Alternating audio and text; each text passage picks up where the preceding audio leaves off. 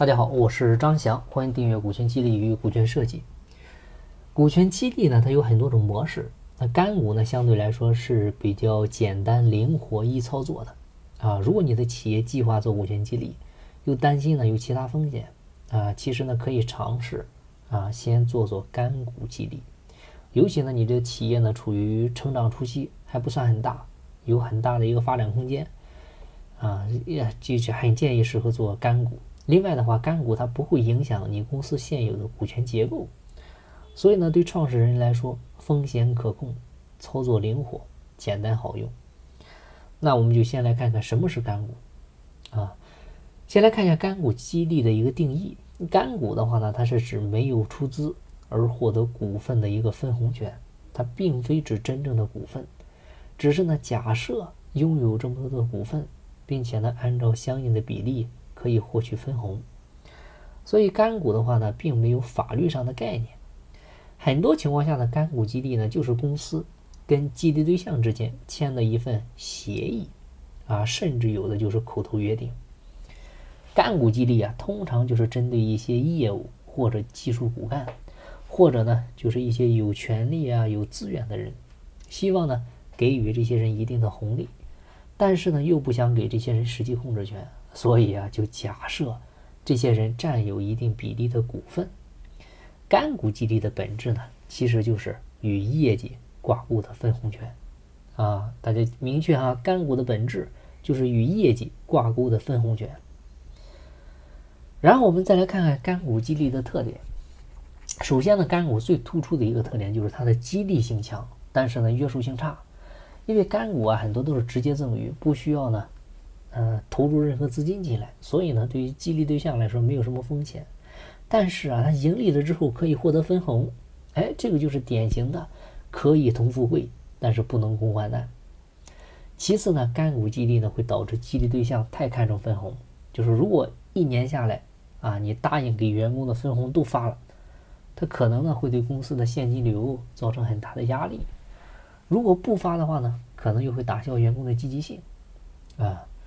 再次呢，干股激励是近期激励性强，远期激励性弱，因为员工太看重当年期的分红结果了，但是关于公司的长远发展呢，又不会考虑太多，所以呢，可能依然是打工者的身份和心态去工作，他很难转换自己股东的身份。但是干股也有一些优点，你比如它不会动用你公司现有的股权结构，操作起来呢简单灵活，而且呢可控性很强。能够真正的做到分钱不分权，对于创始人来说呢，会占据非常的主动。那么干股激励到底应该怎么设计呢？其实你设计的过程啊，主要就是利用它激励性强的一个优点，然后呢规避它约束性差的缺点，而且在这个过程中，要充分的利用股权激励当中的增量思维啊，就是通过大家一起把这个蛋糕越做越大，然后呢分增加的部分。然后各自凭贡献得股分红，啊，贡献越大，收益越大。这样的话呢，彻底把员工的积极性给它释放出来。啊，那什么是增量思维啊？你简单的理解，增量其实就是增加的量，存量呢就是现有的量。比如去年利润一百万，今年利润一百五十万，那利润增加的五十万就是增量部分。那你的分红呢，最好也是从这五十万的增量里面分。而不是从现有的一百万的存量里面分啊，那一百万是可以不分的。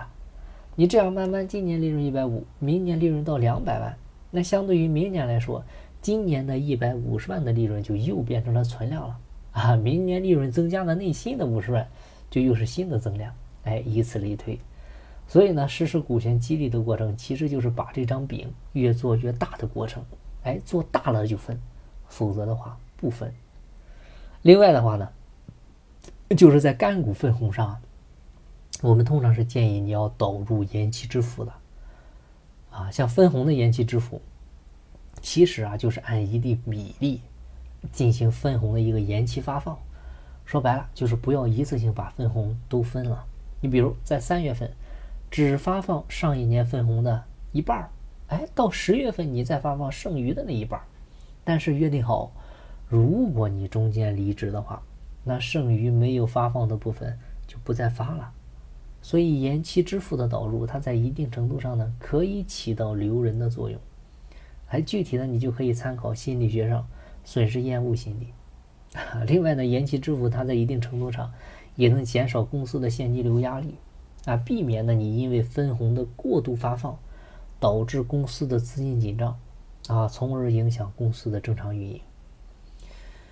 好吧，所以关于干股的话呢，我们做个总结啊，不管你是股权激励还是干股激励啊，其实呢都要与业绩进行挂钩，千万千万不要没有任何条件的直接赠与，这样的话只会养懒人。所以要明确干股激励的本质是啥？是与业绩挂钩的分红权。从某种角度上来说，它也是受限股啊。其次的话呢，就是干股一定要做增量分配。分增量啊，意味着分红是越分越多的；分存量呢，意味着就是大土豪分田地。你只有分红越分越多，这个人的话呢，才会越聚越多。最后，干股激励建议呢导入延期支付，这个分红呢不要一次性都给了，可以分期发啊。如果员工中途离职，那么剩余部分呢就不再发了，这样才能实现留人留心。好了，今天的分享呢就到这儿，希望对您有收获。有更多股权或者管理方面问题，欢迎加我微信，咱们再详细沟通。进不在西天，静在路上。我是张翔，下期再见，拜拜。